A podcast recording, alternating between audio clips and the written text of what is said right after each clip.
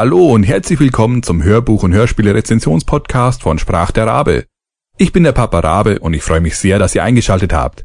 Und nun viel Spaß!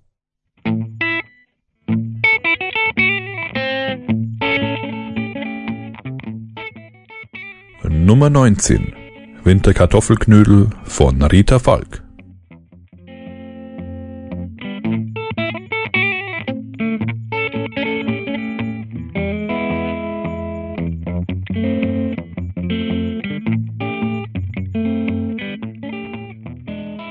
Mit dieser Rezension wende ich mich heimatlichen Gefilden zu.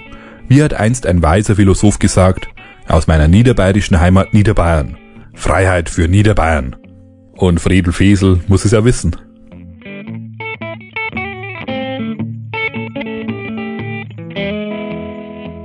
Titel Winterkartoffelknödel Autor Rita Falk Sprecher Christian Tramitz Genre Bayerischer Regionalkrimi Laufzeit 5 Stunden 3 Minuten gekürzt. Verlag der Audio Verlag. Erschienen 2010.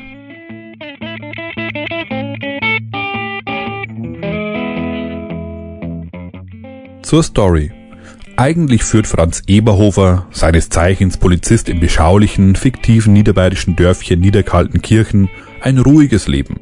Viel passiert nicht, da ist es daheim schon aufregender, wenn aus dem Schallplattenspieler vom Papa laut die Beatles schallen oder die fast taube Oma zum Essen brüllt, dann ist schon bei weitem mehr geboten, als es das gesamte Niederkaltenkirchener Verbrechen könnte. Und nach dem Essen gibt es noch die Runde mit seinem Hund Ludwig zum Wirt auf ein Bier oder zwei. Doch als plötzlich eine sehr ansehnliche Dame ins Dorf zieht, gerät nicht nur beim Dorfpolizisten das Blut in Wallung. Fast ist es schon eine gemeine Ablenkung, dass ein Baustellenunfall ein Leben fordert. Nicht das erste in der Familie des Unfallopfers und die beiden vorherigen waren auch nicht gerade alltäglich. Aber die Neuhofers sterben nun mal nicht wie normale Leute. Dann aber beginnt sich der polizeiliche Instinkt einzuschalten. Etwas stimmt nicht und die trügerische Idylle bekommt erste Risse. Franz packt seinen Hund Ludwig und beginnt zu ermitteln. Auf seine Weise.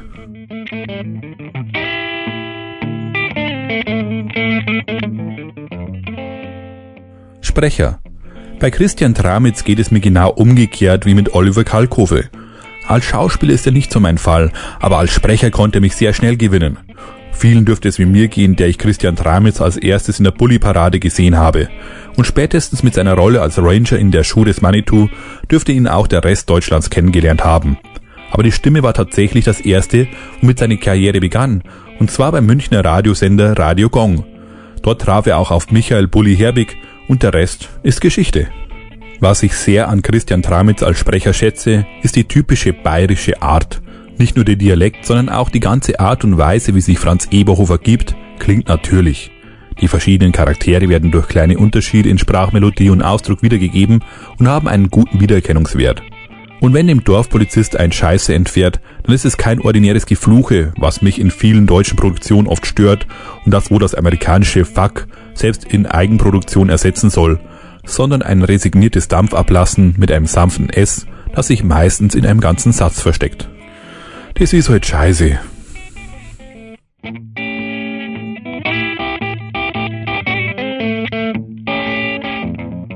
Fazit das war also der erste Teil der Abenteuer rund um den Dorfpolizisten Franz Eberhofer.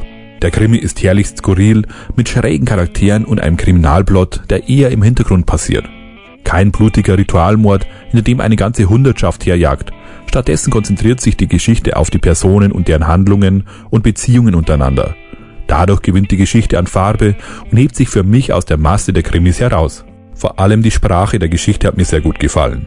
Anhand bildlicher Umschreibungen werden Charakterzüge oder Äußerlichkeiten schön beschrieben.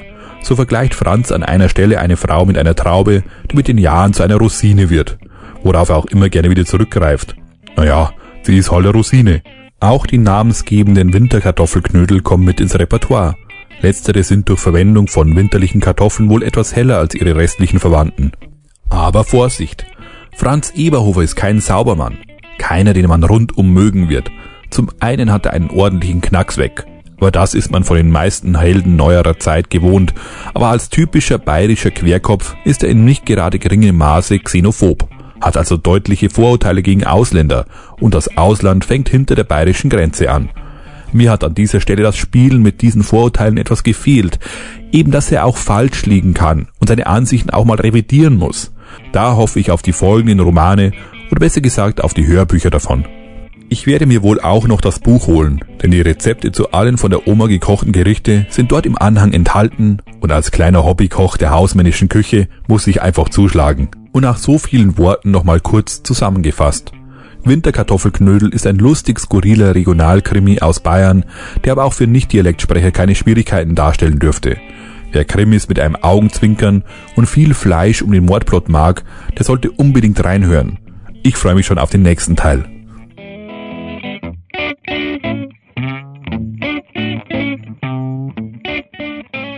Es folgt eine kleine Hörprobe mit freundlicher Genehmigung von der Audioverlag.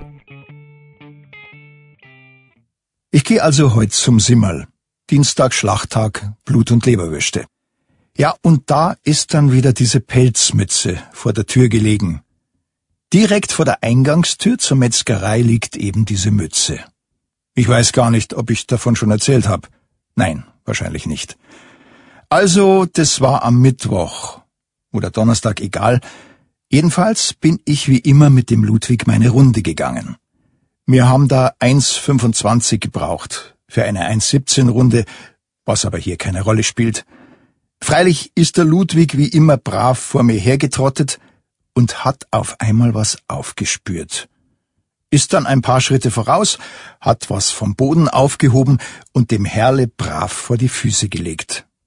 Das war, wie gesagt, eine Pelzmütze und eine ziemlich kitschige obendrein, weil mit rosa Bändern und Glitzersteinen versehen. Die lag da so vor meinen Füßen und der Ludwig hat mit dem Schwanz gewedelt und sich gefreut. Dann plötzlich schnaufte eine Frau durch den Schnee. Und ich hab geglaubt, das ist jetzt sicher die Besitzerin von der Mütze, und sie ist froh, dass wir sie gefunden haben. Das war nicht ganz so. Weil erstens war sie nicht froh und zweitens war es keine Mütze.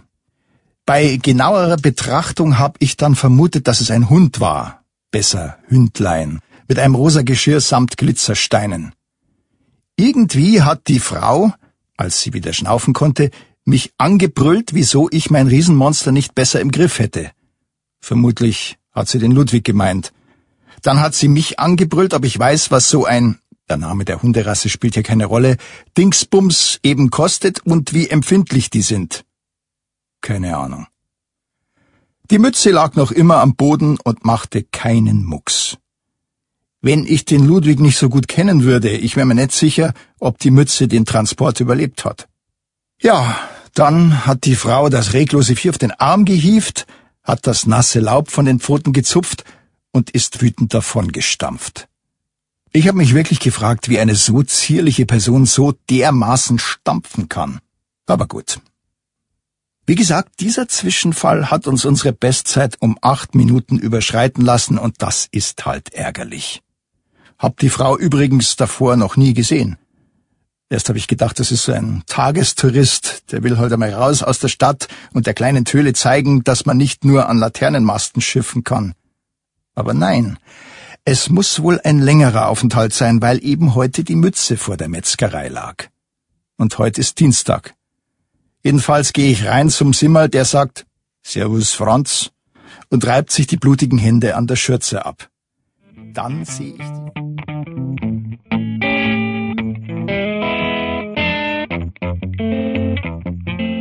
Das Hörbuch gibt es als CD bei hördeutsch.de und als Download bei audible.de. Die Musik stammt von yamendo.com, Band All About Guitar und steht unter Creative Commons License. Vielen Dank fürs Zuhören und bis zum nächsten Mal. Euer Papa Rabe.